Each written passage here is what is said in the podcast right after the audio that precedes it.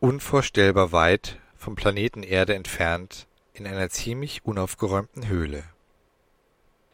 Die Höhle war in wohlig warmes, gelbliches Schimmern gehüllt, welches von den Fackeln an den Wänden ausging. Der Höhlenausgang offenbarte in schwindelerregender Höhe ein herrliches Panorama. Man konnte wunderbar auf die roten, blauen, violetten und pinken Laubbäume blicken. Der rötlich schimmernde Himmel offenbarte zwei Monde und eine gelblich untergehende Sonne. Am Himmel zog vereinzelt krabbenähnliches Getier mit Flügeln umher, das dezente Trommelgeräusche mit seinen Scheren wiedergaben. Die Insassen der Höhle saßen in einem Kreis, rund um ein Lagerfeuer, in ihren grauweißen Fellen, große und kleine, dicke und dünne und auf jeden Fall sehr, sehr alte Bollocks herum. Um ihre Wichtigkeit zu unterstreichen, klapperten einige mit ihren Hauern.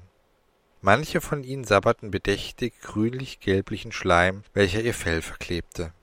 Wieder andere trugen protzig ihr viertes Auge zur Schau, welches bei einigen wenigen Bollocks in hohem Alter wuchs und als Zeichen von hoher Erschreckungskunst galt, aber in Wahrheit absolut nichts damit zu tun hatte. Schweigt, Bollocks! Der kleinste unter ihnen, mit dem längsten Fell, den größten Hauern und den vier blutunterlaufensten Augen, ermahnte zur Ruhe. Schlagartig war alles still. Alle Bollocks blickten ihn mit hoher Erwartung und enormem Respekt an. Ihr Oberhaupt begann fortzufahren. Nichts nutzt, stumpfsinnig, Zeitvergeuder, nichts wert. Dann fielen ihm die Augen zu, und er wollte gerade sein Nickerchen ansetzen, als einer der größten Bollocks etwas kleinlaut fragte Jemand von uns, o oh großer Bollock? Schlagartig erwachte der Oberbollock wieder. Na klar, jemand von euch. Ein Bollock wie ihr. Aber er ist gerade nicht hier. Er ist auf der Erde eingeteilt. Er will die Angst der Erdlinge erforschen. Aber gibt es schon Resultate? Wurde Angst und Schrecken über den Planeten Erde gebracht? Nein, natürlich nicht. Seit zig Jahren keine Reaktion. Ich werde ihn zurückbeordern. Er rückte sich in eine majestätische Pose, um seinen Befehl zu unterstreichen. Hiermit ordne ich an. Weiter kam er nicht. Seine Müdigkeit übermannte ihn bereits wieder, seine Augen schlossen sich. Ein nervöses Hüsteln machte sich in der Runde der Bollocks breit.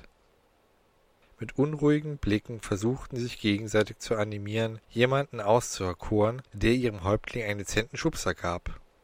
Endlich traute sich einer von ihnen. Sofort setzte ihr König fort, so als ob nichts gewesen wäre. Ihr holt ihn mir zurück! Das ist ein Job für den X-Bollock! Bei dem letzten Namen ging ein leicht angewidertes panisches Raunen durch die Gruppe. Einige winselten schrecklich, obwohl es gar nicht um ihr Fell ging. Anscheinend empfanden sie die Entscheidung, den X-Bollock zu rufen, einfach zu grausam. Doch auch die beschwichtigten Blicke einiger Bollocks wurden ignoriert und der Oberbollock unterstrich nochmals energisch. Mein Entschluss steht fest. Holt ihn, sofort. Dann fiel er plötzlich zu Boden, rollte sich in embryonale Grundstellung, steckte den Daumen seiner Pranke in den Mund und begann friedlich und schmatzend zu schlafen. Zwei finster dreinblickende Bollocks machten sich mit einem fiesen Grinsen auf den Weg, um besagten X-Bollock zu holen